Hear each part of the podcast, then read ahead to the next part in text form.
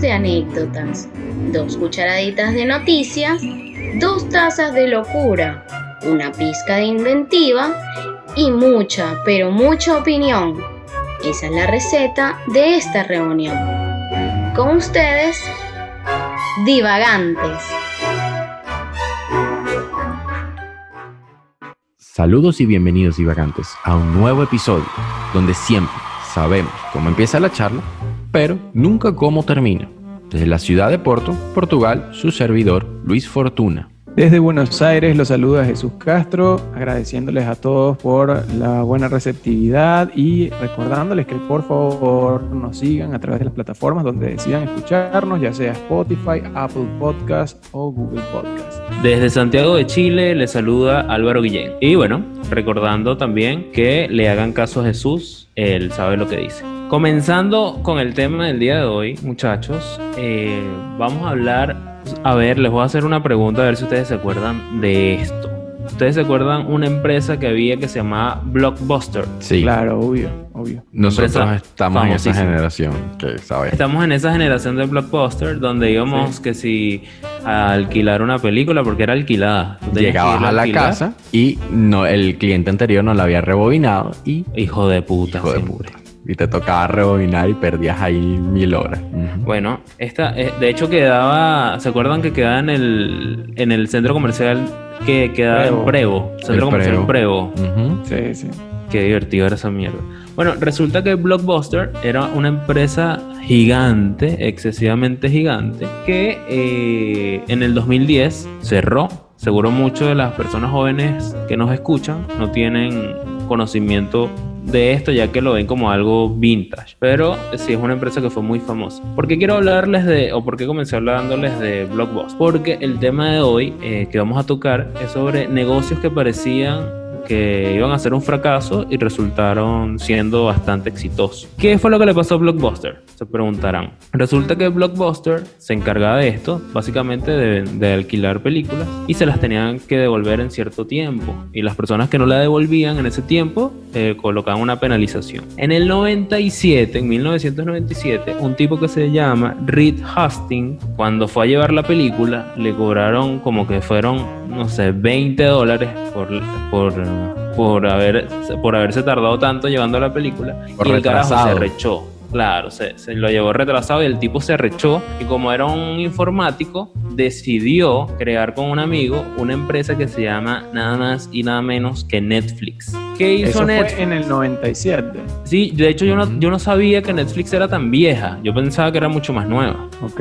Por lo menos, por lo menos en América, en Sudamérica o en Venezuela, yo no tenía conocimiento de Netflix. Eso sí era muy conocido en Estados Unidos, pero en Sudamérica o en Venezuela no. Yo no. No, yo, yo no idea. Yo, yo conocí Netflix de hace seis años para acá. O sea, no, no tengo idea de cuándo salió ni nada de eso. Yo conocí a Netflix de hace por lo menos 10 años. Cuando me compré el Play 3, te la traía la aplicación. Claro Claro. entonces yo, coño, ¿qué es esto? Entonces me da risa porque para abrirte la cuenta te pedían, pedían, un número de tarjeta de crédito. Como en Venezuela, por el control cambiario, no te lo iban a cobrar. Entonces, ¿qué es lo que yo hacía? Yo me iba creando cuentas con los números de las tarjetas de crédito que yo tenía en Venezuela y cuando me iban a hacer el cobro no me lo hacían y lo que hacía era que creaba otra cuenta con otro correo. Tanto así que llegué a un punto que la tarjeta de Cestatique, que es este bono de alimentación que dan en Venezuela, era Visa de tarjeta de crédito y, o sea, tenía como si fuese tarjeta de crédito y lo coloqué y la vaina agarró y yo dije, dame acá un mes más. Pero en aquel momento no tenía tanta variedad como ahorita.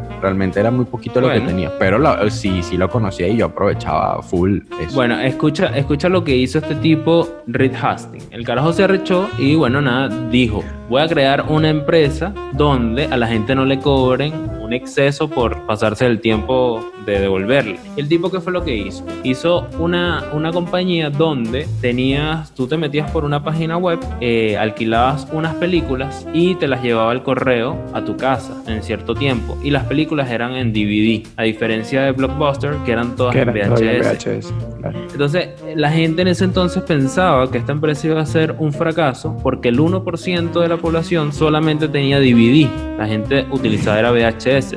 Pero el carajo este, Reed, era testarudo y dijo, obviamente el VHS va a pasar a la historia, es una mierda antigua y lo que se viene es el DVD. Y resulta que efectivamente La pegó. fue, fue poco a poco, no, no tan rápido, pero fue poco a poco haciéndose muy conocida la empresa, sobre todo porque tenías un catálogo amplio y como por una membresía, lo mismo que se hace ahora, tú tienes una cantidad de películas en ese entonces para ver, creo que eran cuatro al mes por un 15 por 15 eh, dólares. ¿Qué pasa con Netflix y con Blockbuster? A mediados de los 90, este tipo va a hablar con el CEO de Blockbuster, que en los 90 estaba en un boom, estaba súper millonaria esa empresa, y le dice que ellos se van a encargar del área de internet de la empresa y van a trabajar eh, mancomunadamente y le hizo un- una, una propuesta donde le pagara 20 millones de dólares por esto y bueno, él se encargaba de todo. Bueno, no. El CEO de Blockbuster que dijo, tú estás loco, porque Acá mi está valiendo empresa 20 millones esa porquería, chico. y el capital de Blockbuster en ese entonces eran 3.400 millones de dólares y tenía 3.000, no sé, empresas a nivel mundial, en fin. El tipo le dice que no. Claro, el tipo le dice que no porque, porque eh, Blockbuster ganaba su mayor cantidad de dinero era con el, cobro de- del, del retraso de las multas, exacto. Claro. Y le dijo, vete para la mierda, que tu empresa no sirve para nada. Bueno, acontece que eh, en el 2007 eh, este tipo siguió con su empresa y comenzó a trabajar en streaming. Y bueno, ya conocemos lo que es Netflix ahora. Eh, Blockbuster cerró, como les dije al principio, en el 2010, Tres años se fue a la quiebra. Y ahora Netflix es una super empresa que tiene un capital de 70 billones de dólares. Eh, bueno, ahora, en este momento donde estamos hablando acá. Ustedes Es que saben nada que... más el hecho. No, pero ya Sí. va. Ustedes saben que existe todavía una blockbuster en Oregon, en Estados Unidos. La última Sí, pero como para que vayas a comprar souvenirs y cosas así. Exacto. Yo creo que eso es lo que tienen que hacer. Si quieren ganar un poquito de plata, empezar a vender cosas vintage y irte por ese mercado porque ya no Bueno, puedes competir contra el de hecho, Imagínate- Blockbuster.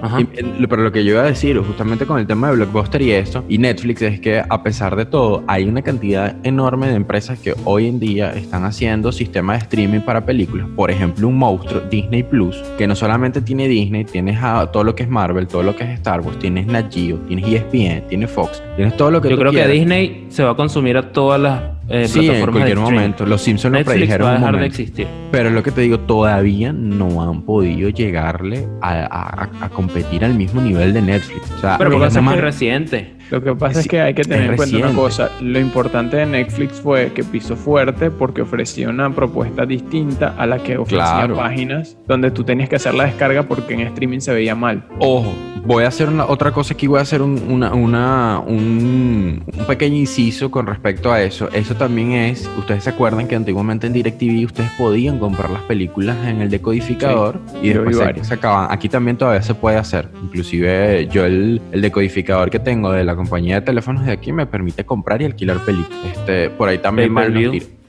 Pero ahora, ahora, que es lo que yo quería comentar, ustedes están hablando de eso, pero yo, yo pensándolo bien, tengo otra teoría, que es que no es que van a, a- a- Disney va a absorber todo, ¿no? va, a haber, va a venir alguien y van a hacer como hicieron hace muchos años atrás con la televisión por cable, va a venir alguien que te va a ofrecer por una sola membresía el tener derecho a tener todo eso. Se Ya va a volver pasa. a Yo centralizar. tengo un amigo acá que es una empresa china, te vende una cajita. Ajá, aquí también De venden. hecho, están en Brasil. Es una cajita y te da acceso a toda vaina. A todo. Aquí Te las venden cobran. por Te venden la cajita y te cobran una mensualidad. Raku, ¿no es que se llama eso? Raku. Roku. una cosa Eh, así. Creo que es eso. Creo que es eso. No me sé el nombre, pero Aquí es una puedes vaina china. Yo no le paro bola, pero. Esta hay una que es eso. la, la Xiaomi, que es esta marca de, de Esa celulares. Xiaomi, esa. es Xiaomi, esa, esa es la misma que, que trabaja él. Eh, La Aquí- marca de la, de la caja es Xiaomi, pero la empresa se llama distinto. O sea, no es Bueno. Xiaomi la empresa. pues. Cuesta 30 dólares, una cosa así. Tú pagas una membresía como de 5 dólares al mes y ves todos los canales de todas partes del mundo de lo que tú quieras. Todas las películas recién salidas, marico, o sea, en la mejor definición, 4K, toda mierda, es brutal. Tienes acceso a vainas de, de, eh, por ejemplo, las peleas de boxeo y esas mierdas, que son muy arrechas y tal. Eso le falta, ahora que lo nombras, mierda tiene. a Netflix y todas esas cosas de streaming le faltan cosas de deporte que Lo que yo pasa creo es que Netflix, Ajá. yo creo que está apuntando nada más a cine. sí A cine y ese pero tipo si de viene alguien. Viene alguien que hace una vaina de streaming, que yo creo que lo va a hacer Disney, Ya porque. Disney, Disney es dueña de Fox Y de es ESPN. dueña de toda esta mierda. Entonces También Disney, marico, yo creo que Disney se va a consumir toda esta mierda. Pero ahorita que dijiste eso sí existe. Aquí en Europa, esta es inglesa, se llama Eleven Sports. Es de, única y exclusivamente de deporte. Ah, bueno, Es nada más de deporte. Este, Claro, pero existe deporte, pero él dice que tenga todo junto. Claro, que tú te Ah. metas en Netflix y consigas la liga, Bueno, eh, Disney básquet, tiene- película. Disney tiene ESPN Plus. Tú pagas, es más caro, pagas 16, aquí en Portugal, por ejemplo, pagas 16 euros y tienes Nat Geo, tienes ESPN, tienes Fox, tienes Disney. Pero eso, ese, ese es el problema de, de- de ese tipo de, de mercado. Y eso es lo que no los va a llevar al éxito según mi teoría. Eso se parece al cable. Es que eso, Eso es lo que es estoy diciendo. Vamos a volver a, vamos a volver a eso. Vamos, la gente piensa que no. Todo regresa. Antiguamente, este, la gente escuchaba mucho radio. Entonces dejaron de ver radio porque entonces se puso de moda mucho la televisión. Ahora la Todo gente cíclico, consume. marico. Exacto. Eso es lo que acaba de decir Álvaro es la verdad. Hoy en día, ¿qué es lo que está pasando? Ahora se consume muchísimo más eh, contenido auditivo, podcast y cosas así. Ya se vuelve cíclico la cosa. Por eso es que yo digo que el día de mañana puede ser Disney o puede ser otra empresa, va a absorber todo y tú vas a pagar una membresía y vas a tener para ver todo lo que tú quieras allí, como antiguamente Sí, pasó con el cable. No creo, no creo tanto eso porque en Estados Unidos creo, si no es que ya la lanzaron, no estoy eh, totalmente actualizado, hay una ley o una propuesta de ley para evitar este tipo de cosas con respecto a lo de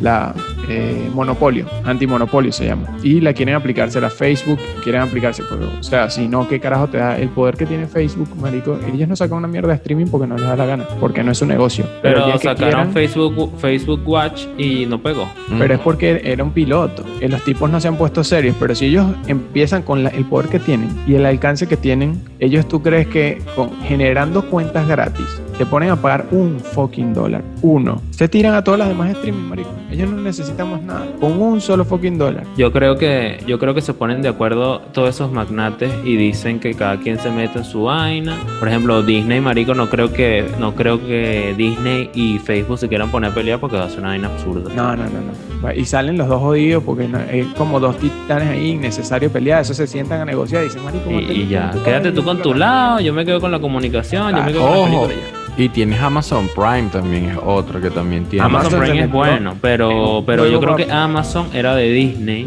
o tenía mucho convenio con Disney porque tenía muchas películas de comiquitas Debe de ser. Disney y ya no tiene nada y marico ya le Claro, quitaron a Star pagó- Wars, le le pagó quitaron un derecho a. a Exacto, Amazon. eso es lo que iba a decir. derecho y este Disney dijo: Esta vaina está dando mucho billete, ¿sabes qué? Quítaselo. Y ya. ¿Sabes No, qué- no, no es que qué- qué- quítaselo, qué no se las da- renueva, no les renueva. No, es no, Por por- eso, claro, pues. para que la gente lo vea en su plataforma. obvio. Exacto, y eso también es otra cosa, que porque por ejemplo Disney no salió de un solo golpe en todas partes del mundo y ha sido por partes, es porque tienen que esperar que se le venzan los derechos de exclusividad que tiene Netflix o otras plataformas en esos países para ellos poder entrar. Aquí en Portugal fue el 15 de septiembre, que fue el estreno de, de Disney Plus, y en ¿Sabes qué- España ya lo tenían desde hace seis meses atrás. Entonces eh, fue justamente eso, es que tienen que esperar a que se venzan los derechos de exclusividad para tú poder producir eso, para tú A mí, me, a, a mí me da risa porque lo que averigüé de Netflix es que al principio cuando comenzó con el streaming tenía un catálogo de películas tan malas, o sea, pues no tenía convenios con nadie, que la gente se aburría, pero hicieron convenio con Disney y Disney le vendió una serie de películas y ahora me da risa porque cuando salga Disney Plus, en ese entonces los ayudó y ahora los va a volver mierda porque estoy 100% seguro de que Disney los va a destrozar. Bueno, Pero bueno, ese, ese fue mi, mi empresa en algún momento. que parecía una cagada desde el principio porque trabajó con DVD y después porque trabajó con streaming y bueno, mira lo que es. Eso, yo una vez en algún momento lo dije. Disney nos va a comprar este podcast en algún momento. Bueno, en cualquier momento lo van a hacer.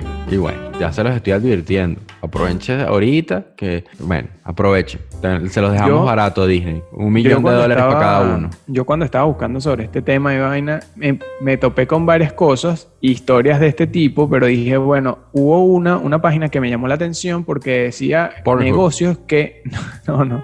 Ah, por negocios cierto. como que... Sí. Rápido, rápido. Ahorita que dijeron eso, en plataformas de películas para adultos, consigues videos y películas o series, por ejemplo, de, de Disney, por ejemplo, el, ahorita de Star Wars, la de Mandalorian, la última serie, te metes en Pornhub y están los capítulos completo- completos en HD y toda vaina para verlos allí, en plataforma. Pero es porque están robados o, o cómo Claro, es? porque es pirata. Tú la descargas pirata de la plataforma de Disney y como no la puedes publicar en otro lugar porque te lo quitan por derechos de autor, en plataformas de películas para adultos no existe eso, porque no existe derechos ¿Por de qué? autor. Tú te abres tu cuenta y montas tu vaina y la gente lo ve relajado y ve su película y su serie. Ah, sí. Yo no sabía eso. Sí, sí. Pero ¿y claro. la plataforma? Porque, porque Pornhub es una empresa gigante. También Sí, claro, pero como declara es impuestos y todo eso, ¿cómo no lo regulan? Porque no tiene derechos de autor, porque ellos no cumplen con derechos de autor. Porque acuérdate que es, es película. Pero son- si tienen canales y todo. O sea, ellos dentro de su vaina tienen canales con Claro, pero no, no hay derechos de autor. Ahí no tienen Ustedes derechos. hablando, hablando de películas y, y porno, ¿ustedes saben lo que es la regla 34? Que cualquier cosa que pienses está en internet, que sueñes y tal, en películas porno en internet, correcto. No es esa. Lo que sea que exista, hay una versión pornográfica de Ajá. eso en, el- en- en la pornografía.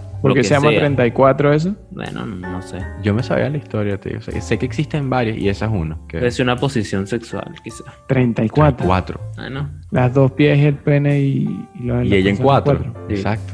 Bueno. No sé. O será mucho. Bueno, el caso es que yo estaba buscando y encontré sí, una temática en una página que me llamó la atención porque eran negocios que parecía que eh, increíbles que alguien fuese a hacer negocio con eso y están dando buenos resultados. No son millonarios a los niveles de eh, Netflix o WhatsApp o estas cosas, pero sí están dando un buen impacto en donde están funcionando porque no funcionan a nivel mundial, sino en algunos lugares. Por ejemplo, tengo aquí que figuras de acción para niñas. ¿Sí? Que era algo que antes no se percibía, tipo la Barbie, pero están sacando figuras de acción de superheroínas. Tipo... Stacy Malibu. No, no, no a esos niveles. Se parecen más a, la- a las figuras de acción tipo los G.I. Joe, pero para Max niñas. Steel. Y exacto, ese estilo, pero pequeñas. Son tipo los tamaños de G.I. Joe. No de los grandes que tenían botones, sino los, los pequeños que usabas tú para jugar, no sé. Y ponen heroínas tipo con poderes de, de volar, tal, tipo lo- en la contracara de los superhéroes hombres. Esta es la supermujer, pero no son, no son que, que sí, la supermujer o batichica, no. Son unos superhéroes o unas superheroínas distintas con otros nombres y, y otro concepto, pero tienen poderes similares a eso. Eso está dando muy buen resultado, me llamó la atención porque es súper raro. Yo no hubiese pensado hacer negocio con eso nunca, que es lo mismo que, que pasó por la cabeza del tipo de, de- de Netflix. Y algo que, que me, me voló la cabeza fue una gasolinera móvil. O sea, en vez de tú ir hasta la gasolinera, ella viene a ti. Van con un camión que tiene gasolina, un camión medianamente pequeño, no es tan grande. Tú lo pides por internet, tú por ejemplo estás en el trabajo y tú dices, mira, yo estoy en tal lado, estoy en, no sé, en el estacionamiento tal, en el puesto tal, por ejemplo, y pagas una cantidad de dólares para que te, te vayan y te, te carguen tu, tu gasolina. Y los tipos van, te la cargan mientras tú estás haciendo tus vainas y se van para el coño y listo, ya te pagas, pagaste tu gasolina y no tienes que ir a hacer cola, no nada. Y yo me pareció genial porque me acordé también de la, de lo- en China o en Japón, no me acuerdo en qué parte, hay un proyecto, no sé si ya está ejecutado, que es que tú vas a hacer mercado desde el carro Mm. y literalmente te pones, es como una pantalla, marcas lo que quieres, pa, pa, pa, pa, y avanzas, te metes como una bomba de gasolina, como una isla de las bombas de gasolina y de abajo te salen las bolsas ya emba- emba- embolsado y todo, lo montas en el carro y te vas. Eso Y me parece mierda. Demasiado complicado. Aquí, brutal. no, aquí tú agarras, te metes por una aplicación en el celular, dices qué es lo que quieres comprar y te llega a la casa. Eso se puede hacer desde aquí también, pero esto es por si vas en camino, supongo, o, o quieres comprarlo tú, pues tú puedes elegir qué tipo de fruta, tú puedes verla, no sé, cosas que en, en este tipo de, de- de funcionamiento que hay ahora no se puede hacer. Por ejemplo, acá yo, yo puedo pedir en un supermercado que me traigan un, un- un producto empaquetado y está bien, pero si tú pides, eh, no sé, frutas, te traen la que a ellos les parezca o las que tienen. Y tú no Sí. puedes reclamar porque te traen un tomate. En, ese- en eso sí es medio complicado, porque tú dices, no, mira, quiero tanto de bistec y tal, y de repente lo que te dan es un pedazo de cuero con grasa, y, y en eso sí, este, sí es complicado. Hay- Pero fueron esas. Básicamente eran, eran como esas. Hay varios. Hay uno que me llamó la atención incluso para comprarlo. Es un pica vidrio, corta vidrio, para hacer vasos y tal. Cuesta como, me metí a, a ver el costo y todo porque me llamó la atención en serio. Eh, cuesta como 60 dólares y te trae el convito como para que tú cortes lo que quieras y no sé qué y puedas hacer tu- tus vasos y los puedas vender o los puedas tener, todo lo que tú quieras. Se ve genial y lo haces como en 5 minutos. El tipo lo demuestra y todo en un video y yo y que yo te lo compraría. Sí, esos son los videos, los, no son infomerciales, sino la, la broma de... Pero similares, Ya, sí. a las Es- 3 es de la mañana. sí. Ah, Claro. como- así como en TV. Bueno, ustedes tienen eso. Yo, cuando estuve investigando, dije, porque no solamente hablar del negocio, sino también resulta y acontece que hay gente que por muchísimos años estuvo eh, en bancarrota o que no fue tan millonario como la gente eh, piensa y llegaron a la fama y al éxito que tienen. ¿Ok? Entonces, en Chicago, el 5 de diciembre de 1901, nace Walt Disney. Habíamos hablado de, este, de él. Él fue uno de los genios crea- más creativos del siglo XX. Y resulta y acontece que fue despedido de un periódico porque él no tenía la creatividad. O sea, no, no, tú no sirves para esto, vete. Pero resulta y acontece que él siguió. Él dijo, no, yo aquí, yo esto es lo que a mí me gusta, yo sé que yo tengo talento, voy a echarle bola. Esto sí es emprendimiento de verdad, ¿ok? Para los que nos están escuchando y creó una empresa llamada Loud o Grand Films. Este, consiguió recaudar 15 mil dólares para su empresa, pero tuvo que cerrarlo. También tuvo así, cayó en bancarrota. No tenía nada de dinero ni nada, pero consiguió una manera de llegar a Hollywood. O sea, ah, subiendo desde cargos más pequeños hasta cargos más altos. Se enfrentó a la crítica y todo fracasó. Eh, otra vez, ya estando en Hollywood, hasta que sus películas empezaron a hacerse súper, súper populares. O sea, el carajo empezó desde la nada, fue despedido, eh, cerró una, su primera empresa. Es más o menos como la misma historia de Steve Jobs, que saben que la misma empresa lo despide a él y vuelve a crear otra y se lo Claro. empieza a pasar por el lomo a todos. Eso, Este, eso es lo, lo admirable de él, que mucha gente eh, siempre dice como que bueno, pero es que le cagan mucho el palo a Steve Jobs y no sé qué, y realmente no es tanto eso, sino que el tipo en serio es admirable, o sea, después de haber creado Apple y, y que lo hayan sacado, que es un dolor fuerte, porque obviamente si tú fuiste formador de eso, o sea, generaste una idea, se transformó en algo exitoso, eh, competiste con los más grandes y demás, y te- que te saquen los mismos tuyos, y que tú aún así hagas otra empresa, la vuelvas a montar en los niveles de primera y de paso le pase por encima la tuya, sí. que la tengan que absorber, o sea, tu misma empresa tuvo que absorber tu nueva misma empresa porque si no te, te lo ibas a tragar. O sea, es, es arrecho porque ahí te das cuenta que el tipo en serio era talentoso, o sea, no era un golpe de suerte, que pasa Sí. en muchos casos que hay gente que tiene suerte y la pegó y ya está. Ojo, y no solamente es, eh, es un tema de suerte, es un tema de constancia. O sea, él dijo, yo lo puedo lograr, yo tengo talento, yo de algún lado, de alguna manera, yo voy a salir de aquí.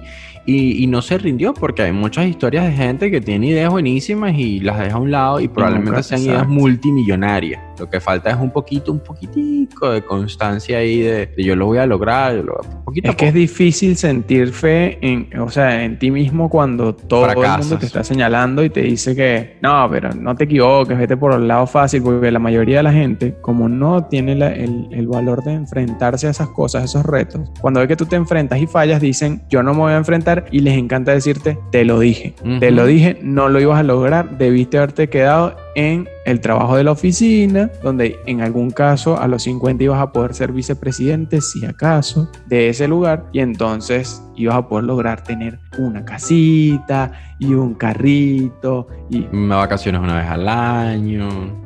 Y horarios que cumplir, etcétera, etcétera. No estamos criticando a la gente que decide tener ese tipo de vida, pero obviamente sí criticamos a la gente que tiene ese tipo de vida y no deja que los demás hagan lo que se les venga en gana. Es que además Steve Jobs era un carajo muy testarudo, como todo genio, carajo genio que era muy poco comprendido. Entonces la gente que Claro. es genio tiene un- una actitud distinta a la de nosotros, la del común. Y bueno, era, era un tipo bastante difícil de, de manejar y bueno, gracias a, a esa actitud logró, logró lo que logró. Sí, claro, le estaba claro de lo que era lo que quería y, y- y cómo lo iba a hacer y, y le echó bola. O sea, dije, yo no Claro. me voy a parar porque esta gente me diga a mí que no. no, yo sí le voy a echar bola y yo lo logro. Bueno. ¿tú sabes quién le echó bola también? Te voy a echar un cuento de un tipo que en los años 1970 creó un negocio que se llamaba Pet Rocks o eran las rocas mascotas. Este tipo lo que hacía era que agarraba rocas o piedras que se encontraba en playas de México que eran eran piedritas como de playa, básicamente redondas. Y bueno, las ponía en una cajita, como una especie de caja feliz de McDonald's, y las vendía. Y cada cajita de la mascota de piedra costaba 15 dólares. Ahora ustedes dirán, bueno, nada, obviamente nadie compró esa mierda. Eh, bueno, efectivamente sí compraron y compraron la cantidad de 5 millones de piedras que a 15 dólares son 75 millones de dólares que logró hacer este tipo vendiendo piedras. O sea, le vendió piedras redondas a la gente, cosas que pueden encontrar yendo al, viajando a un lugar, encontrándolas tú. Lo único que tienes es caminar para ver dónde están. Exacto, tal, tal cual. Y logró 75 millones de dólares. ¿En cuánto tiempo hizo 75 millones? Bueno, eso comenzó la empresa en el 70 y aquí dice que en el 75, eh, porque en el, 75 cada piedra costaba 3,95 dólares, pero es equivalente a 15 dólares de hoy. Y bueno, vendió 5 millones en ese momento. Entonces, suponte que pasó 5 años y se volvió multimillonario vendiendo unas pedazos de piedra en una caja, que la caja sí era bonita, era una caja nice, pero, pero marico, o sea, 15 dólares, tú sabes que es 15, y, lo mejor es que le llamaban mascota, entonces que mira, esta es mi nueva mascota, y que pero si es una piedra, marico, ni siquiera... No, no, es mascota, es una... pedra en la cabeza. Exacto. Pero y se, cayó la mascota y comenzaba a llorar, pero marico es una piedra. O, alguien la pateaba, alguien la pateaba sin querer. Ese, ese es como el chiste de los locos que están en el manicomio, que están dos locos, y viene eh, uno, un médico y le pregunta a uno y que, ¿qué está haciendo él? No sé, está paseando a la mascota, entonces se acerca y le dice, mira, ¿qué estás haciendo tú ahí? Tenía una piedra amarrada con una cabulla. entonces le dice, ¿qué estás haciendo tú ahí paseando a la mascota? No, pero por favor, doctor, ¿cómo va a pensar usted que esto es una mascota si una piedra amarrada con una cabulla? Como que no es una mascota, no es tu mascota, la estás paseando. no, no, esto es, una piedra amarrada con una cabulla. Y entonces, mira, vamos a llevarte para donde el doctor para que te vea y tal. Mire, doctor, que este loco dice que está, que está paseando a la mascota. Te dije ya que no estoy paseando a la mascota, es una piedra con una cabulla, la tengo Para lo que, para lo, ya va rápido, para los que no saben, cabulla es una cuerda. Una cuerda, exacto. Y entonces, pero, pero este hombre se curó, déjalo, vamos a dejarlo salir, mira, mañana te vas. Cuando se va el tipo y dice, viste, Fifi, que si te quedaba calladito no, no nos iban a dejar salir. Y se divertirán. Sí. Bueno, para concluir, este tipo, el, que vendía las piedras, se llamaba Gary Dahl. Ah, yo pensé que se llamaba Pablo Escobar Gaviria, vendía piedras se llamaba Garidal y en el 70 el tipo aprovechó, vio una oportunidad de negocio porque ¿qué pasa? En el 70 estaba el boom de los hippies y de la locura y la liberación y él dijo, bueno... Ah, yo pensé que eso era ahorita. Bueno, acuérdate que todo es cíclico. Y bueno, resulta que vendía las piedras diciendo que, que podías tener una parte del planeta siendo tu mascota y bueno 5 millones de piedras las vendió. Oh. Y de paso, no pagaba nada por las putas piedras, porque obviamente él simplemente lo que hacía era agarrarlas. Exacto. Ojo, esto, las capturaba. Capturaba. Sí, claro. Claro, como un Pokémon. Pero aquí, aquí no se da cuenta de lo importante del mercadeo y de cómo saber vender las cosas y a quién llegarle. O sea, él supo, estos hippies les gusta esto, esto y esto, se lo voy a vender de esta manera para tener éxito. O sea, él, hizo su estrategia de negocio, cuidado, él no fue que era un loco que vendía piedras. Hemos hablado, hemos hablado mucho en este podcast del mercadeo y de lo que ha logrado una buena campaña de marketing. De hecho, ha cambiado la historia en, en muchos Sí. O sea, esto es increíble. Vender piedra, por Dios. bueno, vender piedra siempre ha sido un buen negocio. Muy rentable. Sí, uy. Exactamente. Dice que bueno, desde Buenos Aires se despide Jesús Castro. Desde Santiago de Chile, Álvaro Guillén. Y desde Porto, Portugal, Luis Fortuna. Y la piedra no es para que se la fumen, es su mascota, quiéranla.